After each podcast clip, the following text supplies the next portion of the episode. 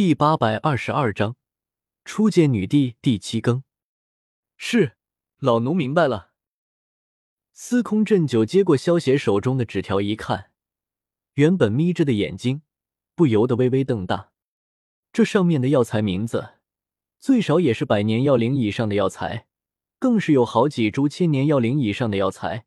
恐怕就算是玄冥教材大气粗，也会感到肉疼啊。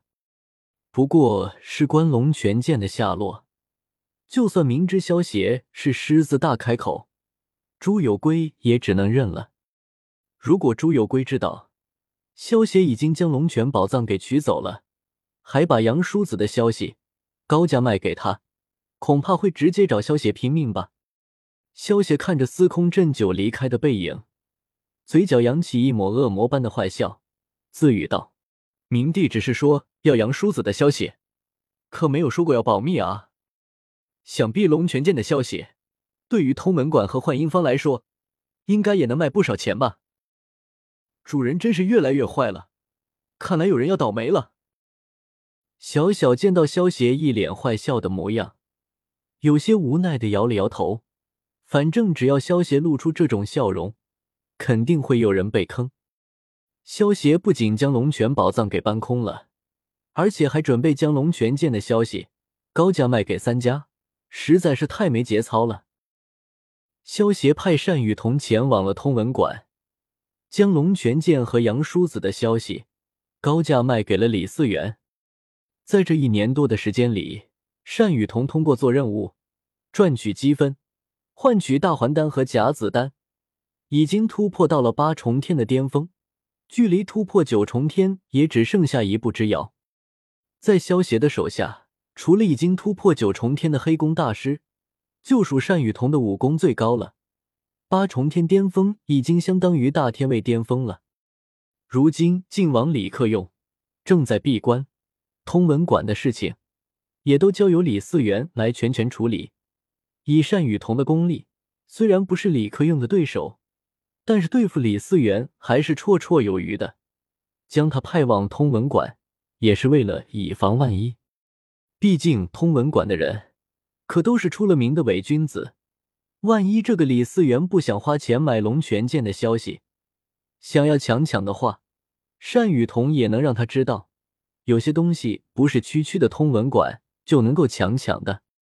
萧协将单雨桐派往了通文馆之后。自己则是利用御剑飞行，赶往了幻音坊的总部所在凤翔城。你们快看天上，那是什么？是仙人啊！是仙人啊！仙人保佑！仙人保佑！以萧邪的性子，御剑飞行的时候也不会隐藏自己的身形。在萧邪赶往凤翔的路上，那些注意到萧邪的百姓们。全都以为见到了仙人下凡，朝着萧邪离去的方向不住的跪拜，也为萧邪提供了不少崇拜点。以萧邪御剑飞行的速度，不到半天的时间，便从中州赶到了凤翔。幻音坊总舵，女帝一副慵懒的模样，侧躺在自己的卧榻之上，一张足以倾倒众生的脸蛋，却透露了一抹霸气。给人一种只可远观而不可亵玩的高冷之感。红宝石般的美眸之中，透露着一丝无聊。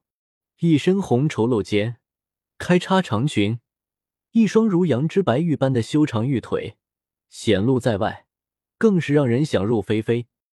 只是在幻音坊的总舵之中，禁止男人进入，这绝美的风景却只能由一群女人来欣赏，实在是可惜至极。女女帝出出大事了！一个侍女慌慌张张的跑进女帝所在的大殿，气喘吁吁的叫道：“什么大事？慌慌张张地，成何体统？”女帝见到侍女这副慌张的模样，绝世的俏脸之上露出一丝不满，呵斥道：“女帝恕罪，外面有人，不对，是仙人来了。”侍女缓了缓气，稍微平复了一下自己激动的情绪，朝女帝跪拜道：“什么？仙人？随我出去看看。李茂贞听到侍女的话，美眸微微一凝，他可不认为手下的侍女敢跟他开这种玩笑，连忙起身走出了大殿。那是眼帝萧邪。李茂贞刚刚走出大殿，便被天上御剑飞行的萧邪吸引了全部的目光。当看清萧邪的样貌之后，他便第一时间认出了萧邪的身份。萧协如今是天下盟主，如果能够得到萧协的支持，那么绝对是争夺天下的一大助力。李茂贞对萧协的关注，自然也是非常重视的。他手中也有萧协的画像，所以能够第一时间认出萧协的身份。萧协见到女帝出现之后，眼中闪过一道金光，操纵着脚下的白龙剑，落到了女帝的面前。这把白龙剑，其实就是萧协利用槟榔王的牙齿，花费了一万积分锻造而成。槟榔王可是五级魔兽，利用他的牙齿打造出来白龙剑，绝对能够称得上画江湖世界之中的第一神剑了。不知炎帝此次来我幻音坊，所谓何事？女帝朝萧邪行了一礼，美眸之中闪过一丝凝重之色。当初听到萧邪收走荣武山的事迹之后，女帝没有相信，但是今天看到萧邪御剑飞行的一幕，女帝却不得不重新认识一下萧邪了。恐怕所有人都低估了萧邪真正的实力。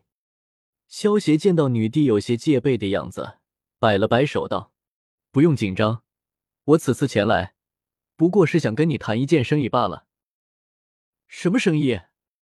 女帝听到萧协的话，微微一愣，有些好奇的问道。不过现在我改变主意了。